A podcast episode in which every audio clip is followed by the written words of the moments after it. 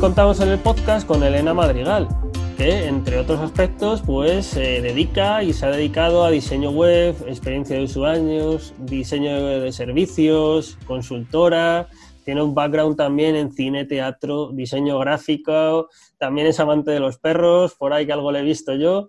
Y bueno, pues bienvenida Elena, ¿qué tal? ¿Cómo estás? Hola, muchas gracias. Pues encantada, Víctor, encantada de estar aquí. Eh, ¿Qué de cosas? La verdad es que suena, no, suena, no, suena tan desastre cuando lo dice otra persona de ti como cuando lo estoy escribiendo yo, pero sí, sí, sí que es verdad que, me, he dedicado y, me dedico y me gustan, me gustan muchas cosas. Entre ellas, sobre todo, sí que es el diseño, pero vamos, lo de los perros está ahí también, está bastante arriba y el, y el diseño de servicios. Eh, también, también ocupa bastante de, mi corazón y de mi interés. Eh, al final, mm, sí que lo, creo que lo digo por ahí, es una de las, de las razones por las, que, por las que me gusta mucho hacer lo que hago, es porque, porque me gusta mucho hacer preguntas y el diseño te permite hacerte muchas, muchas preguntas y hacerle preguntas a la gente y que no se moleste. Yo soy muy curiosa, tengo muchísima curiosidad y me gusta mucho aprender cosas nuevas y el diseño es verdad que te permite hacer eso, pero también el teatro y el cine y, todo, todo lo anterior que has dicho. Sí, sí, sí, hay, un nexo de unión entre todo, pero al final pues eh, tocas muchas disciplinas y eso está muy bien. Hoy, mm. eh, hoy en día además que estamos más enfocados a la especialización, de hecho, esta mañana leía un artículo, creo que era de Bill Gates, que, había leído un libro que recomendaba, ¿no? el resumen de los libros que más me han gustado. Y era un libro que era al revés, que, que, había que poner más en valor a las personas multidisciplinares y no tan especializadas siempre en algo. Así que, por, por nuestra parte, eres toda una maker, así que por eso estás aquí invitada al podcast y espero que, que te guste la entrevista y sobre todo que la gente va a aprender y y muchísimas cosas que nos vas a contar y, hablar de tus proyectos online y desarrollo profesional personal también, que tiene ahí tu perfil mucho que ver. Así que si quieres comentarnos algo más sobre ti o si no, entramos de lleno en, tus proyectos web. Pues entremos de lleno, sí, porque ya, ya, iré, ya iré contando cosas sobre mí a lo largo de, de, los proyectos. Genial. Bueno, pues en principio tienes una página personal, ¿vale? Que es elenamadrigal.com. Eh, y luego, pues tienes tu proyecto más reciente que ha tenido así, mm, ha resonado más en las redes, en el mundo online, en el mundo maker, que ha sido Aprende Notion, ¿vale? Aprende Notion, que es una herramienta, pues que bueno, nos va a comentar un poco más Elena, si te parece bien, eh, qué es. Y luego, pues vamos a entrar ya un poco más detalladamente en lo que es el proyecto Aprende Notion muy bien. Pues em, Notion es una herramienta eh, que se vende, se vendió, creo que se sigue vendiendo a sí misma como la herramienta de productividad todo en uno o como la herramienta todo en uno, em, que realmente pues, es como un tagline que ahora mismo tampoco llama tanto la atención porque todas las herramientas de productividad últimamente se venden con algo parecido, pero sí que es verdad que Notion promete, o sea, cumple bastante lo que promete porque lo que yo, bueno, lo que yo he notado y lo que es la herramienta es, eh, es un canvas en blanco, es una, página vacía en blanco eh, y todo se va construyendo eh, a partir de bloques, bloques de diferentes elementos con diferentes funcionalidades y, y, según tú vas aprendiendo a usar estos bloques y a combinarlos unos con otros, pues puedes construir muchas cosas en ella. entonces te puedes construir em, como componentes aislados, por ejemplo, pues una base de datos para guardar, por ejemplo, pues libros, pero también puedes em, combinar estos elementos y estos componentes aislados y crearte sistemas más complejos y llegar a crearte pues, un, sistema entero de productividad dentro de la herramienta. Eh, o lo que a ti te apetezca o, lo que se te ocurra. Entonces, pues eh, es, muy agradecida porque es verdad que, que, hace, o sea, te permite mm, con, tu imaginación y con las ganas que tengas tú de crear cosas dentro de ella, pues la verdad es que te permite hacer casi de todo. Y, entonces pues te da para mucha, mucha creatividad, también mucho pensar eh, y la verdad es que es muy estimulante, mentalmente es muy estimulante. Sí, sí, de hecho a mí me ha llamado mucho la atención, mm, primero que por aquí han pasado por el podcast varios invitados que han mencionado la herramienta, ¿no? Y entonces pues yo ya me puse a investigar un poco más y qué casualidad que di contigo, ¿no? que me da a mí que eh, aquí en el, mundo hispanohablante me da a mí que cualquiera que empiece a buscar sobre Notion va a acabar dando contigo, pues porque al final tú has sido una de las personas que... Que empezó a usarla ya hace años, ojo, no, no estamos hablando ni tan siquiera este año, y pues claro, has ido aprendiendo sobre ella y luego pues has tenido esa oportunidad que se ha planteado de poder em, contarle a la gente, enseñarle a la gente que puede sacar de ella. Y una de las cosas que más me gustó leer que tú contabas era que tú no estás atado a lo que la herramienta quiere, que, eh, quiere proponer, sino que tú puedes crear dentro de la herramienta. Tú puedes adaptar la herramienta a tus hábitos, a tus, a tus time blockings, a lo que quieras, ¿no?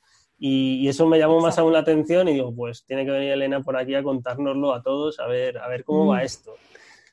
Y, bueno, mm, pues eh, dentro de lo que es Notion, que nos has hecho así un resumen, vamos a entrar dentro del proyecto, ¿vale? Que es Aprende Notion.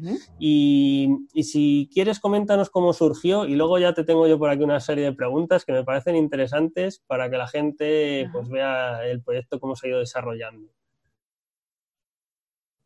Muy bien. Pues surgió, em, la verdad es que vamos a decir que la, chispita que, empezó a calentarlo todo, digamos, eh, fue, que yo, mm, después de haber estado muchos meses dándole muy fuerte a la herramienta, eh, durante la, porque es verdad que yo la usaba desde hace años, pero nunca la había usado a tope. Eh, y a raíz un poco pues todo del confinamiento y todo, toda esta crisis que nos ha azotado, eh, empecé a usarla muy, muy, de manera bastante seria ya, ¿no? Y a, organizarme la vida entera, porque como muchísimas otras personas me replanteé la vida entera y decidí replanteármela usando esta herramienta, que me ayudó bastante, de decir todo el mérito que tiene. Em, y, me creé, entre otras cosas, algo que yo llamo centro de conocimiento, ¿no? Que es al final lo que me permitía era, pues, eh, juntando, creándome diferentes bases de datos donde tenía Em, recogidas pues, en una base de datos libros, en otra base de datos artículos y recursos y fuentes de información externa. Em, eh, usando una propiedad que existe en Notion, que es pues, la funcionalidad de, relación, de relacionar bases de datos entre ellas, yo podía em, como crear nuevo conocimiento y, o usar conocimiento que ya había sacado de estos libros y de estos artículos, a juntarlo todo y, juntarlo con, combinarlo con mis propias reflexiones y mis notas que a lo mejor tenía en otra base de datos y como ampliar ese conocimiento y generar nuevo conocimiento.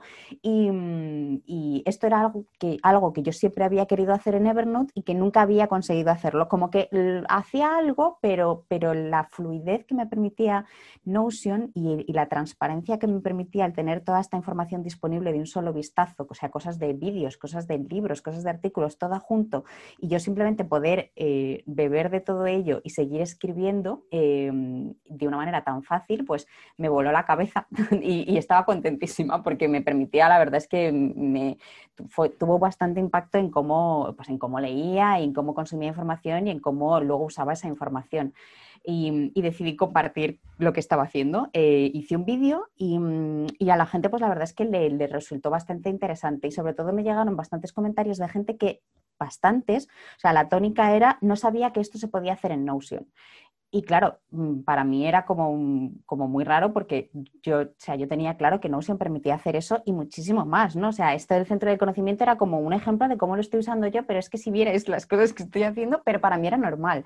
Y me di cuenta de que para la mayoría de la gente, al menos la gente que me comentaba, no era tan normal. Entonces, eh, luego esto pues como que reposó un poco durante los meses de verano, pero cada vez me daba más cuenta de que, de que la gente al menos en, lo que era el ámbito eh, español, no, tanto hispanohablante, sobre todo yo creo que en España, que yo me muevo mis círculos en, Twitter, que es por donde me muevo más, pues, eh, pues era donde yo lo veía, la gente la usaba, o sea, como que todo el mundo estaba usando Notion, pero estaba haciendo la lista de la compra en Notion, no estaban haciendo nada más. Em, y entonces pues me di cuenta de que es que, mm, de que la gente no sabía lo que podía hacer, o sea, todo lo que permitía hacer la herramienta, todo esto de, de poder crearte tú tus propias mm, aplicaciones y tus propios sistemas dentro de ella, pues igual sí que lo habían visto en la página porque la página web como que te, anuncia que vas a poder hacer eso, pero nadie sabía mm, puesto a intentarlo porque a lo mejor les generaba mucha fricción, porque es verdad que la, la, curva de aprendizaje pues igual era un poquito complicada o porque no les apetecía porque no lo sabían, pues nadie lo había hecho. Y entonces decidí, decidí que a mí me apetecía enseñarlo sobre todo para que todo el mundo que pudiera verlo, pues pudiera tener ya una base a partir de la cual empezar ya pues a, hacer cosas más complejas, ¿no? no solamente yo, sino todo el mundo de, vale, ahora que ya todos sabemos usarla, ahora que ya todos sabéis lo que podéis hacer con ella, vamos a empezar a hacer cosas más complejas. Eh, pero mm, desde un punto de vista esto un poco casi ya egoísta, ¿no? De yo de necesitar pues un un, círculo de, personas, una, comunidad. O sea, yo echaba en falta una comunidad de gente en la que poder, o sea, con la que poder compartir todas las cosas que iba haciendo y que ellas, esas personas también me enseñaran lo que iban haciendo y cómo aprender unos de otros. Pero claro, como nadie la estaba usando, bueno, por supuesto habría gente que la estaba usando a ese nivel, pero la mayoría de la gente que yo me encontraba no, pues decidí, decidí dar un poco las herramientas para que la gente aprendiera a usarla y luego ya que llegara a ese otro nivel. Mm, y, en vez de hacerlo en una plataforma de cursos normal, eh, porque claro, los vídeos iban a ser gratuitos, yo no quería cobrar absolutamente nada por esto porque, porque o sea, no es justo, ¿no? El decir quiero que la gente aprenda, pero, pero quiero que me paguen. No, o sea, tienen que aprendan de manera gratuita y sin ningún tipo de problema y sin ninguna barrera, ¿no? A ese conocimiento. Pero como yo tampoco iba a ganar absolutamente nada haciéndolo, tampoco quería gastarme mucho dinero en una plataforma de cursos. Así que decidí, pues, simplemente subirlos a YouTube. Eh, lo que pasa es que en vez de tenerlos en YouTube sueltos, eh, darle un poquitito de empaque en una página construida dentro de Notion. Y, y construí la página de aprendenaution.com y ahí pues fui volcando toda la teoría y todos los vídeos. Y luego pues le hice una newsletter y, ha ido creciendo un poquito así de manera, de manera orgánica. Qué bueno. al final, pues has comenzado creando contenido, ¿no? Que es una de las estrategias que, que, tanto se recomiendan hoy en día. Lo que pasa es que es una estrategia a largo plazo, medio largo plazo, y no es nada fácil. Así que, mira, vamos, mm, a mí me surge una duda, ¿no? Que es como en esos momentos en los que tú estás creando, que bueno, ya más o menos nos has contado, pero me imagino que mientras tú creabas, ¿no? Invertías tu tiempo, porque al final estabas invirtiendo tiempo, tiempo de tu vida, algo de dinero, que no es mucho, como nos has dicho, pero bueno, también algo de dinero, y, y no saber cómo iba a salir la cosa, ¿Cómo, ¿Cómo, te sentías tú en esos momentos? Porque esto es algo que suele pasar, ¿vale? Cuando emprendes un proyecto, ¿no? Que mm, sobre todo cuando estás creando contenido, claro, siempre te surge ahí, yo creo, ¿no? ¿Cómo te sentías tú en esa, en esa situación?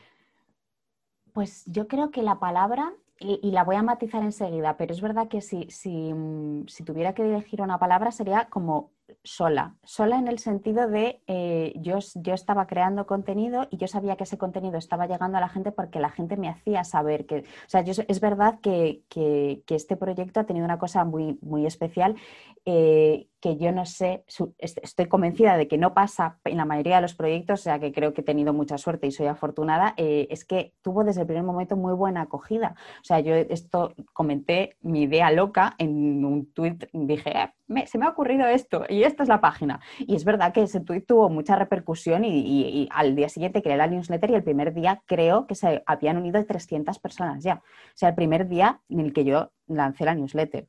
Eh, entonces tuvo, tuvo una acogida bastante impresionante. Yo sabía que había gente que estaba viendo eso y por, además porque me lo decían y, como que recibía muchos comentarios de ánimo, pero no recibía feedback suficiente. Entonces, o sea, me sentía muy entre comillas, emocionalmente pagada, aunque yo no estuviera cobrando nada, es verdad que había muchísimos comentarios de ánimo, de, ah, me encanta este proyecto, qué bonito, te sigo, tal, pero, pero no, no, recibía ningún tipo de feedback de, oye, este vídeo yo lo habría hecho de esta manera o mm, me, aprendo mejor de esta otra, que era un poco yo lo que quería también investigar, ¿no? O sea, yo eh, sí que es verdad que cuando saqué este proyecto lo hice también un poco intentando, aprovechando todo esto de que, no, de que nos estamos como estaba viendo una revolución en la manera en la que, en la que nos formamos online, pues yo quería no, voy a, no es subirme a la ola, pero sí quería explorar un poco pues, nuevas maneras de formarse online y quería eh, explorar esas maneras de formarse online a través de este curso. Pero claro, no tuve en cuenta que al hacer pues, una cosa totalmente gratuita, la gente lo hacía cuando quería, si es que lo hacía. Entonces yo no podía realmente recibir un feedback de, feedback de, la gente currándose, el feedback de, mira, pues mm, intenta hacerlo así o yo me he notado que aprendo mejor de esta otra manera. Entonces, mm, en ese sentido me sentía como sola, como hablando un poco y, y grabando vídeos para la nada, sabiendo que yo no estaba realmente grabando para la nada, porque es verdad que, todos los comentarios eran siempre muy buenos y, había eso, como muchos, muchas palabras de ánimo y de aliento, pero, pero no tanto de feedback. Pero vamos, no me puedo quejar, o sea, no, eso sí que era un poco duro, el, decir, Dios mío, llevo 15 vídeos y no sé si esto está, em, si, a lo mejor habría una manera de hacerlo mejor, para poder llegar a más gente, a lo mejor me enrollo demasiado, igual em, hablo muy rápido o, y, no tenía ese, feedback, pero sí que es verdad que, que no me he visto nunca sola ni, ni, desesperada, ni me ha llegado a pasar nunca por la cabeza, Dios mío, ¿por qué estoy haciendo esto? Porque todos los días me llegaban comentarios de otro estilo, de, de oye, me encanta este proyecto, mm, los vídeos ya los veré, pero, pero estoy ahí contigo. Entonces, claro, pues, pues la verdad es que no. Eh, importante, es importante. Sí, sí, es importante lo que cuentas porque, oye, no siempre al principio cuando alguien empieza a crear contenido, de, mm, prácticamente desde el primer día ya tienes, aunque sea un feedback muy sencillo, porque al final es que me gusta, ¿no? Que te animo a que sigas y tal, pero oye, eso viene bien. Y luego, pues me imagino que tú incluso ya te habrás dado cuenta y has dicho, ah, pues voy a empezar a preguntar yo también, ¿no? A, intentar crear algo de engagement. Y, justo, pues mira, esa es otra de las preguntas que me surgen a mí. ¿Cómo has sido capaz de conseguir ir generando esa comunidad que, que no tenías al principio? ¿Vale? Para crear ese hype, eh, para, para, que, para crecer como has crecido, pues de verano hasta aquí con, con el proyecto.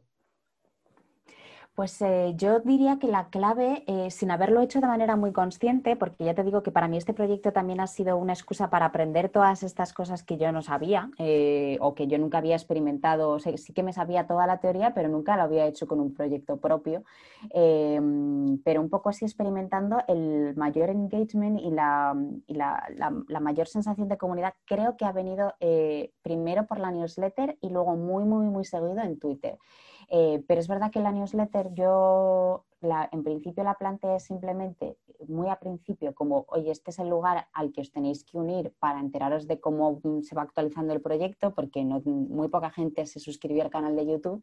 Em, y la complicación, entre comillas, de este proyecto es que yo estaba creando contenido, por un lado, en YouTube, subiéndolo a YouTube.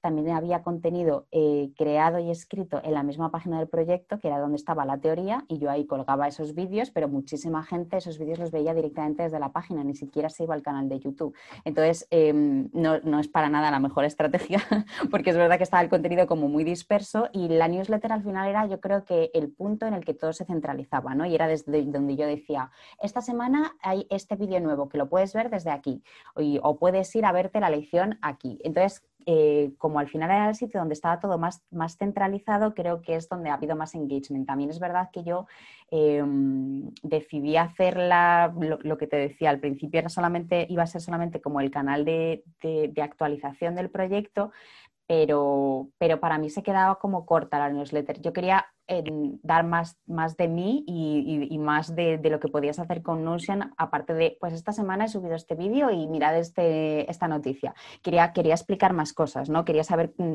explicar y transmitir cómo Notion te puede ayudar, pues, pues con el registro de hábitos, cómo te puede ayudar a organizarte las tareas, como, todas las cosas en las que a mí me había ayudado, ¿no? A, organizarme mejor, incluso a pensar mejor y me había prácticamente transformado la vida. Entonces, em, empecé a meter más más contenido de ese estilo en la newsletter y creo que es lo que, lo que más le ha llegado a la gente, que al menos es el feedback que me ha llegado a mí, mucha gente, o sea, la mayoría de la gente me dice que, que incluso si no hablara de Notion y hablara pues eso de otras cosas, de hábitos y, de otro tipo de herramientas más o más de gestión del conocimiento personal, pues estarían, la, seguirían igual porque, porque es interesante lo, lo que encuentran ahí, aunque no sea de Notion. Entonces yo creo que ahí ha estado el mayor el mayor engagement. Y luego en Twitter también, pero sobre todo en la newsletter. Sí, sí, porque bueno, yo, invito a los oyentes a que te lean, ¿vale? Porque sí que es verdad lo que comentas y, no sé si me puedes confirmar si una de tus fortalezas es, escribir. No sé si anteriormente ya te habías animado a escribir o es que eres una vida lectora y has leído mucho, porque realmente sí que uno leyéndote, mm, pues, pues se engancha. Eh, yo lo, que he leído de ti sí que es verdad que tienes esa habilidad y, no sé si tú lo cuentas como una fortaleza y la has aprovechado para, para newsletter. Pues la verdad, muchas gracias. Eh, muchas gracias porque me gusta, la verdad es que me hace mucha ilusión cuando la gente me dice esto, porque me lo dicen muchas personas, pero yo no he hecho nunca en mi vida nada absolutamente, jamás dirigido a escribir. Pero es verdad que en el momento en el que escribo, la gente me dice, Jolín, deberías dedicarte esto. Y nunca lo he hecho. o sea que igual, pues bueno, ya sabemos que tengo ahí un, algo que explotar. A mí me gusta mucho leer, pero, pero no, no me considero más ávida lectora que otras personas que probablemente lean muchísimo más que yo y además muchísima más ficción que yo, porque yo ficción leo poca y creo que es muy importante leer ficción para escribir bien, más que ensayo. Y yo, yo leo muy poca ficción. Eh, antes tenía más tiempo, pero ahora me tiro, la verdad es que tiro más por las cosas, más los ensayos y eso. Eh, pero no lo sé, eh, em, creo que a mí me apasiona la comunicación, em, eso sí que es verdad que me ha gustado siempre muchísimo, por eso empecé estudiando cine y, el teatro y, debo de tener ahí algún tipo de habilidad a la hora de comunicar, de la cual me alegro mucho em, y, creo, y creo que la, más o menos la sé aprovechar. O sea, no, he hecho nada para explotarla, pero sí que es verdad que cuando yo me pongo a escribir, pues me siento muy cómoda y, deben de salir cosas que a la gente le interesa leer. Eh, pero ya te digo, la verdad es que, y no es, falsa modestia, es, no he hecho absolutamente nunca nada dirigido a ello. Me, sale así, es, supongo que es un talento natural. Es igual que lo de los vídeos, que también la gente me dice, Mm, ¿de dónde te viene esta capacidad de divulgación? Mira, no, lo sé, no lo sé porque yo nunca me había grabado mm, eh, explicando nada, mm, pero, pero yo creo que es que lo disfruto. Entonces, pues como, como, lo estoy disfrutando tanto y lo vivo tanto, eh, pues, pues debo ser una persona que, que, que le sale cómo lo vive al comunicarlo. Sí, sí, bueno, al final la pasión es, es, una de las claves, ¿no? Que lo, veremos un poco más adelante en la entrevista. Es una de las claves para, para progresar o, por lo menos tener esa motivación para seguir progresando. Y, y, sí, sí, a, intenta explotar ahí esa fortaleza porque yo sinceramente mm, eh, me he dado cuenta de que es una fortaleza que tienes, así que intenta ahí fortalecerla. gracias. Y seguro que te ayuda mucho. Y de hecho son dos habilidades estas que has comentado que son muy importantes hoy en día, eh, la, comunicación y luego además la comunicación escrita que está bastante de moda. Últimamente, de hecho, hemos tenido por aquí varios invitados. En Nahuel Casino se pasó por aquí el último invitado, pues es copywriter también. Javi Vicente también que tiene una newsletter que que, ayuda a la gente pues a crear otras newsletters y, bueno, está muy, muy de moda y que tiene mucho sentido porque se transmite mucho también. Hay mucha gente que aprende pues eh, leyendo mejor que viendo vídeos o escuchando, ¿no? Al final tenemos distintas formas de aprender. Sí, sí, y además es verdad que ahora, ahora cada vez más con todo, todo esto de las newsletters, yo, mm, sobre todo porque, eh, bueno, es meterse en otra cosa, ¿no? A mí me encanta leer artículos de Internet y es verdad que he aprendido muchísimo, pero últimamente es verdad que gran parte del conocimiento que voy adquiriendo y de los nuevos insights así que me van surgiendo me vienen de las newsletters porque, porque al final también están, están filtradas, ¿no? Por el, por el filtro personal de esa persona y si esa persona escribe bien y, transmite bien, eh, es, es muy poderoso. O sea, sí es verdad que se te, queda más, aparte de que sientes como que conoces más a esa otra persona. Y, sí, es importante, es importante lo de, escribir bien. Yo ya te digo, a mí es que simplemente me gusta, me gusta mucho. Entonces, cuando, cuando estoy segura de que si escribiera sobre algo que no me gustara, pues sería normal, sería estándar o incluso tirando a algo malo. Pero como intento escribir sobre cosas que me gustan, que es un privilegio, pues, pues se me va. Qué bueno. Pues mira, venga, voy a ponerme un poco más duro, ¿vale? Y fíjate, cosas que he pensado yo que he dicho, vale, ¿y qué riesgo tiene depender tanto de Notion? Por ejemplo, ¿tú, te has planteado esta pregunta? Mucho, sí, sí, muchísimo. Eh, me, lo, me lo planteo sobre todo, fíjate, no tanto es que no me lo quiero ni plantear, fíjate, no, eh, me lo he llegado a plantear el, riesgo que puede tener el yo tener toda mi vida volcada en la herramienta de Notion. No, me, no quiero ni pensar qué pasaría si Notion ya no siguiera existir. O sea, me, daría muchísima pena. creo que la, sensación sobre todo sería de pena porque es verdad que es una herramienta que a mí me ha permitido em, ver y hacer las cosas, pues eso, de una manera que nunca, que, no había conseguido con ninguna otra herramienta. Creo que podría trasladar eso a papel, no sería lo mismo, eh, pero gran parte de, o sea, los elementos más transformativos que han tenido en mí, que al final sobre todo ha sido mucho para ayudar a organizarme a un nivel muy de objetivos a largo plazo em, y luego todo eso como va yéndose a lo pequeñito hasta los objetivos del día a día, eso lo podría hacer perfectamente en un papel, es más, la gente lo hace en un papel. Eh, lo del centro de conocimiento ya sería más problemático, pero bueno, puede que encontrara una solución. Pero sí que le doy vueltas a el decir, no pongas todos los huevos de este proyecto en Notion nada más, porque es verdad que Notion pues, se va al garete y, tú qué tienes. Está todo basado en Notion. Entonces sí que es verdad que, lo he pensado alguna vez. No, no creo que vaya a ocurrir por ahora, pero, pero yo sí que soy de la opinión que, que, eso, que no es bueno y no es aconsejable, a lo mejor está un poco relacionado con la parte esta de no especializarse demasiado, no, no poner todos los huevos en una misma cesta. Yo tampoco soy de poner, porque además es que yo soy una persona como has podido comprobar a lo largo de mi carrera eh, profesional y no profesional, soy muy inquieta. Es verdad que no me suelo quedar en, una sola cosa, me gusta ir picoteando e ir explorando de otras. Entonces, mm, para mí no, me veo toda la vida con el proyecto este de Aprende Notion y, queda, y quedándome solamente centrada en, que sea Notion y, puede que no me vea tampoco toda la vida usando esa herramienta. O sea, no, no creo que, me, que fuera súper, súper dramático, me daría bastante pena, pero bueno, nos repondríamos. Eh, supongo, ¿no? Al final, al final la herramienta es un poco lo de menos, lo importante es, ahora ya hablo de la herramienta para mí, ¿no? Lo que es, lo que es, como, lo que es la herramienta y cómo me, ayuda a mí en mi día a día. Eh, lo importante es el sistema y el, proceso y el sistema que hay detrás, no tanto la herramienta. Si el sistema es sólido, que el sistema que tienes detrás lo puedes trasladar eso, incluso a papel. Eh, y yo quiero pensar que, que he generado y he creado, eso sí que es verdad que ha sido gracias a Notion, pero he creado un sistema lo suficientemente sólido como para que pudiera trasladarlo a otro sitio y las bases eh, se quedarían intactas. Sí, y fíjate, más incluso que desaparezca la herramienta, no sé si se puede dar el caso, ¿vale? Porque como no conozco muy bien el proyecto en profundidad, pero tú nos lo vas a aclarar fijo. Imagínate pues, que se vuelve de pago o algo así. O, ¿vale? por ese lado eh, le ves a lo mejor que ya, es que imagínate que esto se vuelve de pago, empiezan a pedir a lo mejor 30, 40 euros al mes, pues claro, la gente va a ser más reticente, ¿no? Por ejemplo, mm, mm, pues eh, ahí también era uno de los puntos a lo mejor débiles que le veía yo, ¿no? Porque o, hemos visto también que esta semana ha sucedido la compra de Slack, que muchos estamos con Slack utilizando la herramienta gratis, ¿vale? Pues para tema de comunidades, ¿no? Y ahora la ha comprado eh, no me acuerdo qué, gran en compañía la ha comprado, pero la ha comprado una gran compañía y ahora estamos todos temiendo que se vuelva de pago, por ejemplo. Mm, sí, eh, yo no creo por ahora por ahora, ¿eh? No, es verdad que seguro que Slack también decía esto hace cinco años.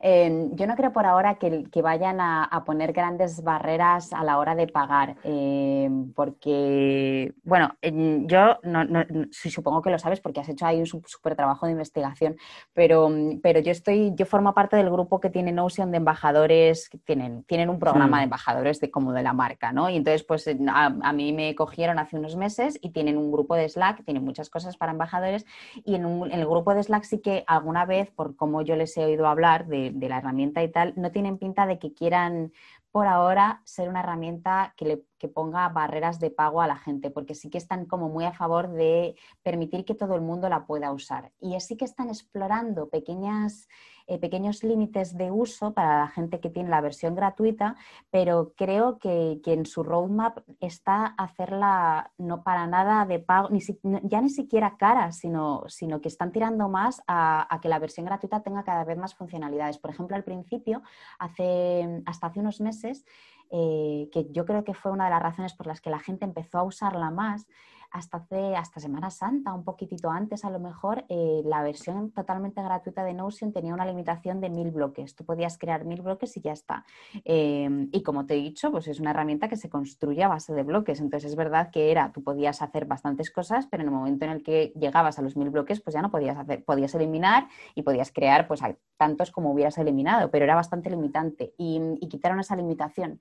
Y creo que están tirando más a hacerla cada vez más abierta. Y luego es verdad que hay alguna, por ejemplo, el acceso a la API, que por ahora no existe eh, que va, y que va a ser bastante potente cuando la lancen, pues no todo el mundo tiene. Creo que tienes que pagar por lo menos la, la versión personal pro esta, que son no sé cuántos euros al mes, creo que son 5 euros al mes o 4 euros y pico al mes, eh, que tampoco es tanto para la verdad todo, todo lo que permite, pero, pero sí que están tirando más a, democratizarla cada vez más, porque detrás de toda la idea, de toda la filosofía de la herramienta, sí que está mucho el permitir a la gente crear sus propias herramientas. Entonces, claro, no, no, va mucho con este mensaje y con esta, esta misión el luego hacerla, hacerla de pago. Claro, sí, sí. Así que por, por, ahora, por ahora a mí eso no me da miedo, la verdad. Me da más miedo que, que, que, pues, que yo que sé, que se caigan todos los servidores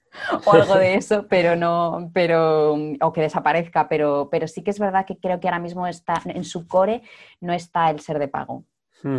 Vale, genial, genial. Sobre todo para los, para los que nos estamos planteando a lo mejor cambiar nuestro modelo de organización, ¿no? De, productividad, a lo mejor a mí era una de las cosas que más miedo me daba, ¿no? Que dices, es que cada vez que cambio a otra cosa van y, y me, meten o el modelo de pago o, desaparece o la compra otra compañía. Vale. no. Bueno, pues esto te lo preguntaba, pues, pues, tiene mucho que ver a nivel estratégico, ¿no? Porque al final es un socio clave de tu proyecto, ¿vale? por así decirlo, entre comillas, ¿no? Un proveedor clave, ¿no? Dentro de tu proyecto. Y nos has hablado, ya que has empezado a monetizar, pues, pues mm, lo que son tus conocimientos, ¿no? Y, cómo tienes pensado hacer el proyecto mm, económicamente viable o si lo tienes pensado hacer, que esa es otra. Eh, sí que me gustaría hacerlo un poquitito económico, sobre todo porque, mm, eh, como te decía, no, es un proyecto que me gusta mucho, me, le, estoy poniendo muchas ganas, la verdad es que estoy encantada, o sea, estoy siendo muy feliz con él, me está trayendo muchas alegrías, no me está trayendo ninguna, ninguna pena por ahora, algún dolorcillo de cabeza cuando me tengo que dar hasta las tantas, pero la verdad es que, o sea, todo, todo satisfacciones. Entonces, es que me gustaría que, que siguiera creciendo y, y había pensado en si monetizarlo hacerlo mínimamente sostenible y me he dado cuenta de que mm, eso solamente se puede hacer pagando, eh, que, la gente pague. Eh, hice esta reflexión eh, después de, pues hace, hace poquísimo, porque hace, hace nada cumplió tres meses, es que solamente tiene tres meses y no me ha dado mucho tiempo a reflexionar sobre todo esto porque desde, el momento en el que yo dije hecho esto, que recuerdo que fue en 4 de septiembre, me he pasado todos los, días la existencia haciendo vídeos. Entonces no me ha dado tiempo realmente, o sea, ha estado todo con mentalidad de creación todo el rato de generar mucho contenido y no he pasado todavía a una mentalidad de reflexión, ¿no? De parar y decir, vale, párate y ahora qué, ¿no? O sea, dale espacio a tu mente para pensar eh, de una manera más estratégica. Entonces, eh, sí que tengo claro que quiero que siga creciendo, que va a tener que pasar de alguna manera por monetizarlo, sobre todo porque es que si no, es que es verdad que no es sostenible y no va a poder crecer. Yo puedo seguir haciendo vídeos eh, y, y, sigo haciendo vídeos y hacer esos vídeos abiertos y ponerlos de manera gratuita en el canal de YouTube, pero, pero al final si yo quiero que el proyecto sea mejor y quiero que sea mejor, eh, sobre todo necesito feedback y necesito que, la gente un poco se comprometa también, o sea, llegar a un trato con las personas que están interesadas en este proyecto para que, eh, para que me ayuden a hacerlo crecer. Y no es que me ayuden a, económicamente porque es que yo vivo debajo de un puente o me estoy dejando la pasta en material, porque no es así, o sea, no es un, no es un proyecto que nazca para, yo enriquecerme, pero sí que es verdad que em, el compromiso de, las, de la gente al final lo tienes cuando las personas pagan. Yo, eh, es, así, o sea, en el momento en el que tú pagas pones muchísimo más interés eh, porque, porque, porque al final es un trato entre dos personas, ¿no? O sea, si, si, si yo recibo parte de dinero de la otra persona, eh, sé que esa persona va a hacer todo lo posible para que el proyecto también salga adelante y sea mejor, porque están poniendo su dinero. Entonces, mm, la filosofía del, seguir haciéndolo crecer pasa un poco por ahí, ¿no? El, oye, yo no, no pretendo que esto sea mi principal fuente de ingresos, para nada, eh, pero, pero va a tener que haber una parte que todavía no he decidido cuál, estoy explorándolo ahora, si quieres hablamos de eso. Em, eh, pero sí que es verdad que quería dejar esto claro, sí que, sí que va a tener que haber una parte de, en la que la gente interesada, los que estén más interesados y más comprometidos con ello, que no sé hasta qué, sí, supongo que habrá gente, em, pues, pues que paguen un poco porque al final van a ser las personas eh, las responsables, junto conmigo, claro, corresponsables de que esto, de que esto siga adelante y siga creciendo y crezca de la manera más satisfactoria tanto para mí como para ellos, ¿no? Porque a lo mejor yo pienso, oye, pues mm, mi idea soñada es hacer un curso avanzado y voy a poner todos mis esfuerzos en hacer un curso avanzado, pero si ya cuento con el dinero de la gente y la gente me da su feedback y me dicen que ellos lo que quieren son vídeos cortos, eh, pero al grano para solucionarles problemas concretos de su día a día, pues esa persona sí está pagando, yo voy a poner mis esfuerzos en eso. Entonces, mm, es un, es un proyecto ya es algo más comunitario, no es solamente yo y, tú me pagas por, por, hacer lo que yo quiera, ¿no? O sea, sería un poco, pues, mm, con tu dinero te estás comprometiendo también a, ayudarme a que el proyecto sea mejor para todos, para mí y para ti y para todas las personas que quieran apoyar de manera simbólica con ese dinero. ¿Y cómo, cómo monetizarlo? La verdad es que le estoy, le estoy dando vueltas, no he llegado todavía, no he dado con la tecla, aún tampoco es, ya te digo, no le he podido dedicar mucho tiempo a pensar en esto. Sí que es verdad que ha habido un primer, mm, vamos a llamarlo como hito, que es que cuando yo terminé todos los vídeos, que dando los fundamentos de la herramienta, que terminé hace muy poquito, pues eh, yo haciendo estos vídeos y explicando toda esta teoría, pues es verdad que me creaba muchos ejemplos de, voy a explicar las bases de datos. Entonces, pues me creo diferentes bases de datos. Una para llevar un registro de películas y series, otra para hacerte un repositorio de recetas, otro para un repositorio de artículos. Y claro, todo esto yo lo estaba creando y era curro. Entonces decidí que, que, eso que ya había creado, pues hacerlo, convertirlo en un pack de plantillas, porque Notion es verdad que tiene, tiene sus plantillas, sus templates, que tú puedes si los compartes y, das la opción a que la gente se los duplique, pueden duplicarse esa plantilla en su propio espacio de trabajo, entonces tienen pues una cosa que has creado tú, pueden la gente duplicársela y empezar a trabajar a partir de eso, como, como un repositorio de GitHub, por ejemplo, o, hmm. o como hace ahora en Webflow, me parece que también lo hace. Eh, entonces decidí hacer eso, ¿no? todas esas plantillas que yo había creado, pues mm, convertirlas en un pack y, ponerlo a la venta. Lo que pasa es que al final ese pack se convirtió en algo más que plantillas y he creado casi un producto dentro, ¿no? Porque sí que es verdad que no solamente he hecho las plantillas, sino que he, escrito documentos bastante largos eh, explicando cómo funcionan esas plantillas, cómo se pueden implementar. Eh, cómo puede la gente configurárselas para sus necesidades. Son, plantillas de registro de hábitos, una para como de gestión de tareas. Y entonces pues doy también como tips de la mejor manera de gestionarse las tareas. Em, al final le he metido, he metido bastante contenido y como, y como consejos de implementación. Entonces son plantillas junto con una guía y se ha convertido casi en un producto. Y, y eso sí que es verdad que lo prelancé en la newsletter, eh, tuvo bastante buena acogida también. Y, he vendido 170 y pico copias, que no está nada mal. O sea que por ahí ha habido ya un poco una parte de dinero. Y entonces me gustaría investigar y explorar un poco más el seguir haciendo productos de este estilo eh, dentro de Notion, o sea, el crear como plantillas, pero no solamente plantillas, aunque también a lo mejor, eh, sino plantillas eh, con, guías de implementación y, como, y crear pues como infoproductos dentro de Notion. Es, una cosa que me gustaría explorar bastante por, por así, por interés mío y mm, tengo un par de ideas que la verdad es que me gustaría desarrollar y ponerlas a, a la venta y luego la verdad es que no lo sé. Sí que había pensado, claro, que es ahora como que se lleva mucho eh, en un modelo de suscripción para que la gente pues que, pagando una, cuota al mes pues pudiera tener acceso a vídeos más completos, a más cursos, descuento en estos, en estos packs de plantillas. Pero son cosas que me han, se me han cruzado por la mente y es verdad que se me ocurren un montón de ideas, pero lo quiero hacer bien. Y mm, entonces no, no lo he aterrizado todavía y pretendo dedicar la semana de vacaciones de Navidad que tengo un poco a pensar de, una, de manera más estratégica, porque yo sé que hay muchas opciones y, se me han pasado muchas opciones por la cabeza, pero no he, no he tenido todavía oportunidad de aterrizarlas bien y de pensar en los pros, los contras, cómo eh, lo, que, lo que me va a permitir una cosa u otra, eh, porque claro, si piensas en un modelo de suscripción, pues siempre está luego la historia de y qué ofreces de manera totalmente abierta y gratuita y qué te guardas para la otra gente.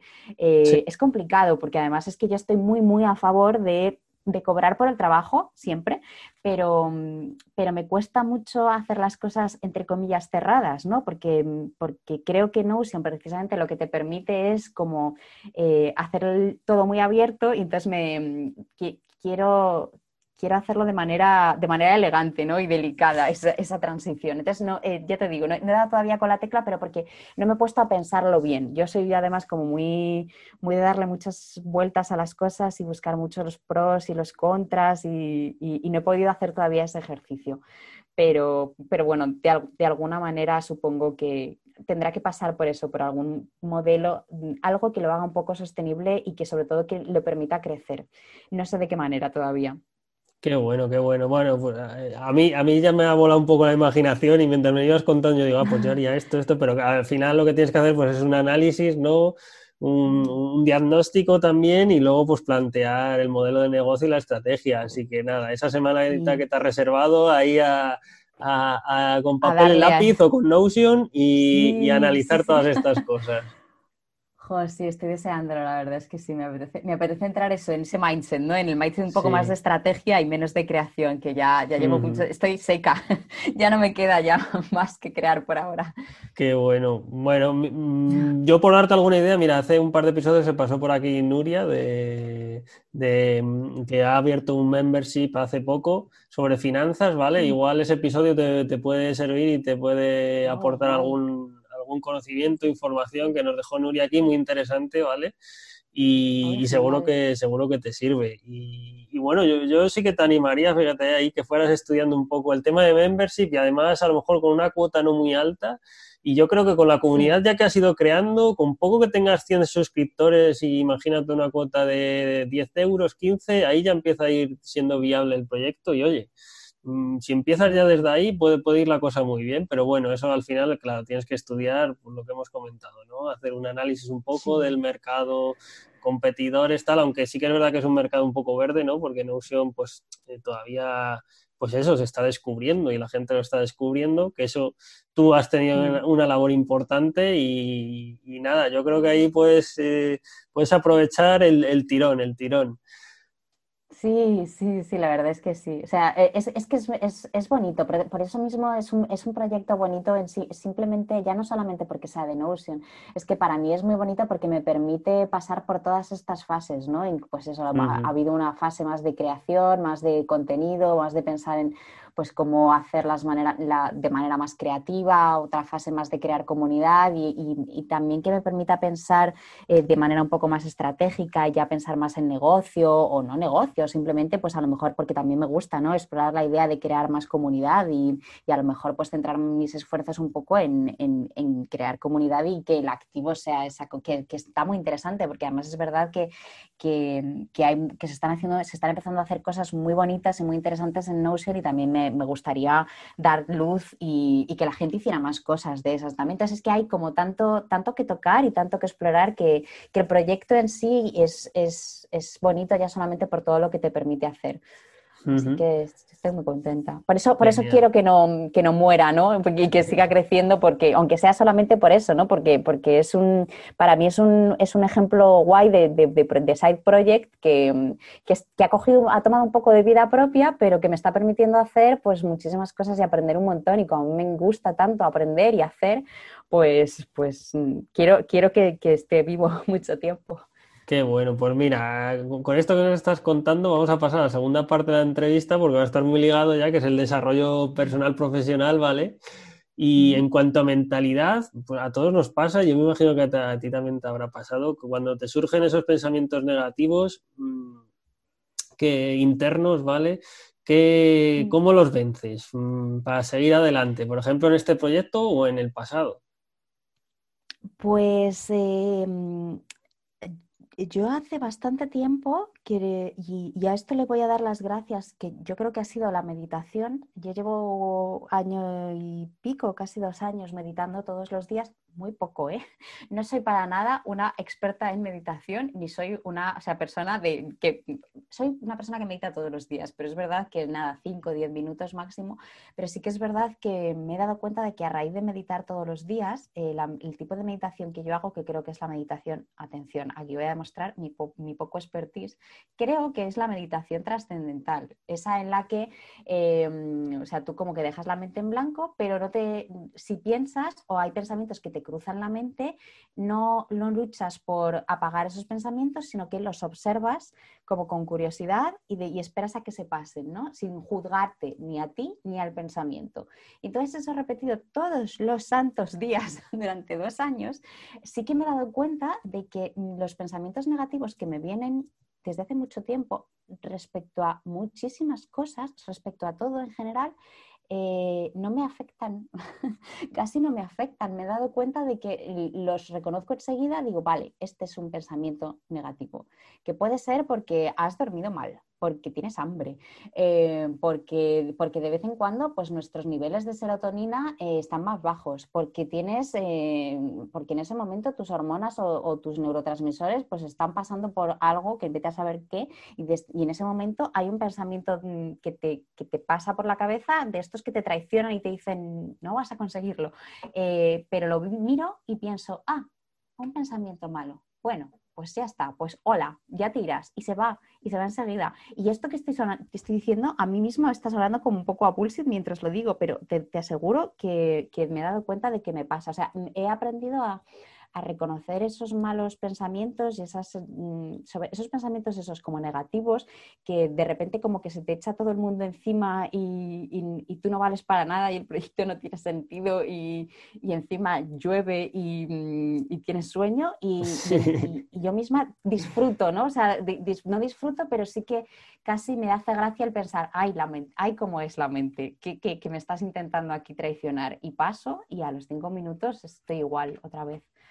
O sea, eh, eh, se ha convertido como en, como en, o sea, como en mi amigo, ¿no? esos pensamientos malos ya son, son, mm, convivo con ellos, pero, pero no me afectan. Yo creo que es por la meditación. Yo la recomiendo por si Seguramente tenga mucho que ver. Y, bueno, yo siempre que salen estos temas les recomiendo a la gente, pues claro, que, pues si se quiere informar que lo haga con un profesional, ¿no? Porque al final son los que realmente se lo saben explicar. Nosotros aquí eh, comunicamos, pues, eh, por así decir, al final la consecuencia, ¿no? De, hacerlo, pues sí es verdad que te lo tiene que explicar un profesional y decirte por qué. Incluso hay varios ritmos y a uno le viene mejor unos, otros de respiración, etcétera, que bueno, hay un montón de cosas ahí, ¿no? Y sí, sí, a mí también me pasa con esto de, la meditación y la verdad que es que se agradece. Y lo que tú has dicho también de a lo mejor estar mentalizados ya de cuando te, que, de que alguna vez te va a llegar ese día de tormenta perfecta y decir, pues que hoy, mira, ha llegado hoy ese día, así que ya lo dejo pasar y mañana ya me voy a levantar mejor seguro. Exacto, es que además es así, o sea, yo cuando tengo uno de esos días ya digo, bueno, es uno de esos días, mañana será otro día. Y, y sí es verdad que, suena un poco como, como Mr. Wonderful, pero es que realmente, es, y yo no, yo intento huir de esa mentalidad Mr. Wonderful porque no creo, creo que es un poco, o sea, el intentar estar contentos y felices y positivos todo el día cuando realmente por, tu organismo, por tu cabeza no está pasando esa felicidad y, el mm. estar eh, renegando de eso creo que no es sano tampoco, pero, pero sí el, el saber convivir con, con, con esa, esa sensación de, de, abatimiento que te puede venir temporal o que es que tienes un día que es que es verdad que igual has pasado una mala noche y eso afecta muchísimo en, en tu rendimiento, en cómo ves las cosas y, simplemente decir, vale, hoy no es un buen día, ya está, mañana será otro y mañana será mejor y ya está, y, haz lo que puedas con el día que tienes eh, y, sobre todo que, que, esos, que, que tú no, tus pensamientos no te definen, o sea, son solo pensamientos, no es, es son solo pensamientos. E, e, es, quedarse un poco con eso. Sí, al final lo que importa es lo que tú hagas y cómo reacciones a ellos. Claro, y, al final para que ese mañana sea mejor hay que trabajárselo y una, una de las cosas que hay que trabajar es esta, la mentalidad eh, y pues todo esto, ¿no? Entonces al final no es ser Mr. Wonderful, es realmente contar las cosas, ¿no? Como las vivimos y a ti te pasa y, está genial que nos lo cuentes y a mí me pasa a veces también y también lo cuento y seguro que vale a la gente para cuando se encuentren esas circunstancias, pues hacerse preguntas, como te pasa a ti mucho, ¿no? Y nos pasa a muchas personas decir, vale, pues para la próxima vez que me pase esto, ¿cómo lo voy a solucionar? ¿no? Y por eso yo también decía que, oye, que a nosotros pues tengan en cuenta nuestra experiencia, pero que realmente se informen con un profesional que es el que le va a saber explicar todo esto y, cómo afrontarlo. Siempre, mm, siempre. Eso, es muy importante lo que dices, que nosotros no somos aquí expertos para nada en eso y que es verdad que lo mejor siempre acudir a un profesional, sí, eso, es mm. lo primero. Mm. Pues mira, lo que decías de, tema de motivación, energía, eso es evidente que no todo el día vamos a estar a tope, ni todos los días, y es así, y además es natural y es humano, y menos mal que es así porque si no seríamos incluso máquinas, robots, ¿no? Malo el día que pase eso. Y entonces, pues, sí, yo he visto que te gusta hacer deporte, ¿no? Mm, y mm. eso ayuda mucho a la motivación, pero no sé si hay alguna otra actividad, algún hábito, alimentación, para, que, para mantener la motivación o por lo menos eh, intentar que esté presente, ¿no? Ya sabemos que al final pues hay un día que no tiene motivación y no la vas a tener y punto, pero al día siguiente, pues a lo mejor el día anterior eh, que lo has tenido malo, pero sí que has seguido con tu dieta o con tu ejercicio, pues eso te va a servir para el día siguiente eh, que esté ahí a tope. Sí, sí. A ver, pues eh, para mí, lo, eh, y esto, esto te lo dice todo el mundo, pero creo que muy poca gente hace caso. Yo no hacía mucho caso hasta hace bastante poco, pero me he dado cuenta de que una de las cosas que más impacto ha tenido en mi motivación diaria a lo largo de todos los días es dormir. O sea, hay que dormir el, cuerpo necesita descansar, porque si tú eh, duermes menos, pocas horas, da igual que comas muy bien, da igual que hagas mucho ejercicio, que te muevas, que estés activo mentalmente, que vas a estar destrozado. Y yo lo sé porque llevo muchos años haciendo mucho ejercicio, comiendo fenomenal, pero la parte del, descanso me cojeaba, no, no dormía las suficientes horas y tampoco dormía pocas horas, ¿eh? pero, pero tendría, tendría que dormir más, dormía pues creo que eran seis horas, eh, o sea que no eran pocas, que hay gente que duerme mucho menos y desde el momento, desde que decidí que iba a dormir un mínimo de siete horas todos los días, cayera la que cayera, eh, de verdad, desde ese momento he notado que tengo muchísima más energía a lo largo del día, que me canso al final del día, como todo el mundo, eh, pero, pero estoy más despierta, la cabeza me pesa mucho menos, tengo, en general, tengo muchos más días buenos, de, de buen humor que malos y si, estoy de mal humor, pues lo que decíamos antes, intento preguntarme por qué, ¿no? Porque cuáles son las razones de ese mal humor, porque yo sí que soy muy de preguntarme, pues eso, de preguntarme todo, por qué, para encontrarle una explicación y si no se la encuentro, pues lo que decíamos, bueno, pues hoy es un día malo y ya está, mañana estará mejor.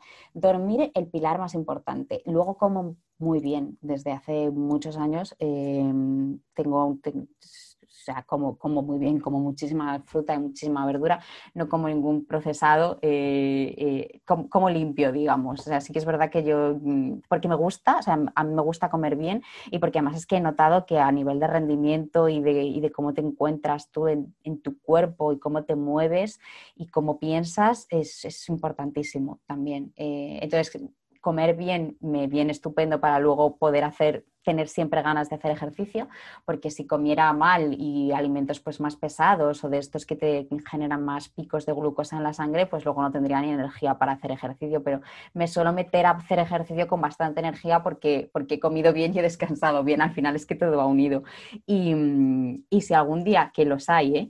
Eh, no estoy muy motivada para hacer ejercicio, me obligo a mí misma a hacer ejercicio, esto es lo que más me pasa, yo no me tengo que obligar a comer bien porque me sale natural, me gusta comer así, eh, sí que es verdad que, y más últimamente que estoy súper centrada, el poco tiempo libre que tengo, dedicarlo a este proyecto, muchas veces digo, jolín, y ahora me tengo que ir a entrenar, cuando esta hora podría estar aquí, pues eso, creando más contenido, pero aún así me obligo y, suele, suele salir bien, o sea, suele ser mejor porque mm, te des primero te despejas. A mí se me ocurren muchísimas ideas en el momento en el que me, quito, me aparto del ordenador y me pongo eso en otro tipo de mentalidad. Se me ocurren muchísimas ideas haciendo ejercicio y además es que te quedas tan bien em, y eso te ayuda también a dormir mejor y es que todo va unido. Eh, sí, al, final está ligado. Sí, sí, todo, todo. Pero, pero yo pondría eso. Las tres cosas son importantes y creo que las tres cosas deberíamos hacerlas. O sea, no renunciar nunca al sueño, eh, no a, a ver, por, en momentos puntuales, a lo mejor si todos, los, todos lo hemos hecho, yo lo hago. Cada vez me cuesta más porque es que es verdad que llega un momento en el que mi mente no da para más. Antes estaba más porque me, estaba más acostumbrada a forzar más la mente ¿no? y, a, estirar más las horas, pero es que ahora llega un momento en el que mi, organismo dice hasta aquí, te tienes que ir a la cama. Eh, entonces, el pilar dormir y, comer muy bien y hacer ejercicio. Y no... siempre hay tiempo para comer bien, hacer ejercicio y dormir. Y si no hay tiempo, Em, lo tienes que hacer, porque, porque son las bases de la salud. Y, a partir de, estar sano, pues puedes hacer muchas más cosas y puedes tener muchísimos más proyectos y puedes pensar de manera mucho más clara y, y desarrollar más cosas. Es que al final las bases las tenemos que tener cubiertas y las bases no vamos a ningún lado durante mucho tiempo. Podemos tirar algunos meses, pero llega un momento en el que, en que nos rompemos. Sí, sí, eso es así. Y ya vemos todos, ¿no? ¿Por qué, porque me mm, quería invitarte al podcast? Porque al final, pues muchos temas de los que tratamos, eh, yo cuando te leía, te veía, digo, es que Elena tiene mucho, mucho en común de lo que hablamos aquí en el podcast, ¿no? Mm. Así que me encanta que lo contéis vosotros y, sirva a la gente para, tomar sus decisiones, empezar poco a poco. Yo siempre lo digo, hay que empezar poco a poco. No, no quieras hacer a lo mejor la nutrición, el deporte y el sueño todo junto. Sí que es verdad que sería bueno hacerlo todo junto, pero si no haces ninguna de las tres cosas, empieza por una, ¿no? Exacto, exacto. Además es verdad que es clave. ¿eh? Yo soy como, a mí, yo soy muy fan de todo lo que es el tema de los hábitos y es verdad que, es importante empezar mejor, mucho mejor, empezar poquito a poco, pero, pero de manera constante que intentar hacerlo todo de golpe. Porque no, o sea, puedes hacerlo. ¿eh? Mira, yo por ejemplo, eh, yo hace unos años fumaba mucho y comía muy mal, todo junto y dormía pues muy mal. que lo diría ahora, ¿no? Ya, ya, la verdad es que me siento muy orgullosa. Eh, pero sí, sí, o sea, fumaba como un carretero y comía fatal y, y bueno, y pesaba como, no sé, 20 o 30 kilos más y, además es que pues no estaba sana, porque claro, fumando tanto y comiendo tan mal, pues vete a saber cómo estaba yo por dentro. Y, mm, y decidí dejar de fumar a la vez que empezaba a comer bien y pude hacerlo, pero fue traumático. O sea, pude hacerlo porque yo soy una persona muy eh, enfermizamente tenaz. Em, entonces fue como, me voy a poner este reto y, tengo que hacerlo. Y, podría haberme empezado a comer bien una vez ya hubiera superado todo el mono de dejar de fumar, sinceramente, habría sido lo más inteligente. Pero, pero lo hice todo a la vez y se puede hacer, pero yo aconsejo que no, porque es traumático. O sea, mejor poquito a poco, que va a ser mucho más efectivo. Y además yo creo que también es, más, más satisfactorio, porque si vas poquito a poco y vas viendo cambios, puedes... Em, eres perfectamente capaz de detectar esos cambios que has experimentado a qué se deben. Si lo haces toda la vez, no sabes si te encuentras mejor porque has dormido bien. Hombre, probablemente sea eso, la, la, combinación de todo, ¿no? Pero ir viendo cómo los pequeños hábitos van teniendo ese efecto, pues mola mucho más que si lo haces todo a la vez. Porque además es que normalmente lo normal es que la mente no pueda con ello y ni el cuerpo y te acabes cansando o le acabes pillando manía o acabas siendo una experiencia traumática como me pasó a mí, que yo sí que es verdad que no volví a fumar y no volví a comer mal, pero pasé unos meses, mm, o sea, verdad, muy triste. Era, era triste, era desgraciada. y tampoco es eso, tampoco es eso. Claro, al final, al final interviene mucho todo el cerebro y toda la química esta que hay, ¿no? Que, también es un tema súper interesante y que cada vez se va investigando más y cada vez vamos, aprendiendo más cosas. Pero sí, es un, es un mundo muy interesante todo este. Y, mira, en cuanto, por ejemplo, a cuando tienes que afrontar un problema, tomar una decisión, ¿aplicas algún modelo mental o algún método? Eh, pues mm, la verdad es que no muchos. Sí que quiero empezar a experimentar con diferentes frameworks de toma de decisiones, pero, pero normalmente lo que hago es em, una lista de pros y contras. Eh, sí que es verdad que algo, no lo hago últimamente mucho porque últimamente las decisiones que tomo sí que es verdad que son, me gusta reflexionarlas y escribir sobre ellas, pero además escribir, En, o sea, o a mano o en el ordenador. Ya no a una lista de ítem a ítem, los pros y los contras, sino el dejar como que fluya, ¿no? Y el decir, pues esto tal y no sé qué, no sé cuántos, y así como que intento, intento que la decisión, después de haber escrito toda esta reflexión, como que entre comillas, porque no aparece sola, ¿no? sino que es como que tú vas empujando el proceso hasta que la decisión llega. Em, y eso es lo que estoy haciendo últimamente, que me, gusta porque, porque descubro cosas, ¿no? esto de escribir así, de que la cosa fluya y ¿no? de, escribir sin pensar mucho en qué va a pasar, eh, igual no llegas a ninguna decisión, pero sí que descubres cosas por el camino y las tienes escritas, entonces, y está muy, está muy guay. Soy, soy, y a mí este es verdad que Notion me lo permite, me, lo ha permitido hacer muy bien el, y, me ha metido un poco este hábito de, escribir dejando que la cosa fluya y que los pensamientos afloren solos. Entonces, pues a veces no llego a ninguna decisión, pero, pero, pero hay cosas, ¿no? Y hay insights por ahí que ves. Pero sí que, mm, sí que me ha funcionado en el pasado el el intentar, cuando no estoy muy, muy, muy segura de, si, tomar una decisión o no, si el pensar todo lo que podría salir mal o lo peor que podría pasar, eh, una lista de todas las cosas que podrían pasar e intentar encontrar solución a esas cosas. Primero visualizarlo, o sea, visualizar que, que sale todo eso mal para, pues, para que si pase no me pille como de sorpresa, ¿no? Visualizarlo antes, eh, hacer un pequeño ejercicio de visualización y luego intentar solucionarlo.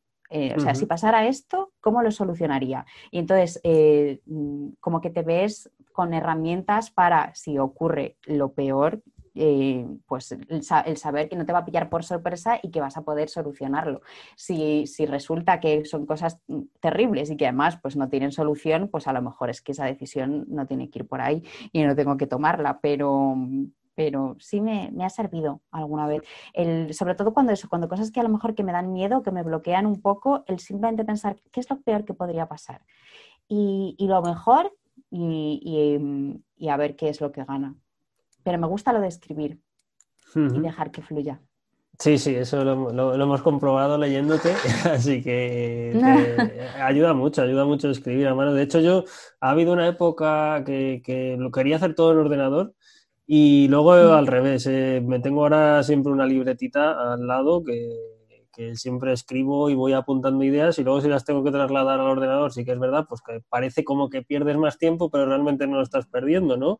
Al final escribir a mano te sirve para, pues para em, esos pensamientos asentarlos mejor y una serie de cosas, ¿no? Que, que, te viene muy bien. Y al final muchas veces queremos ir rápido a todo y yo creo que esa no es la mm. solución, ¿no? Ni, ni, ni la mentalidad.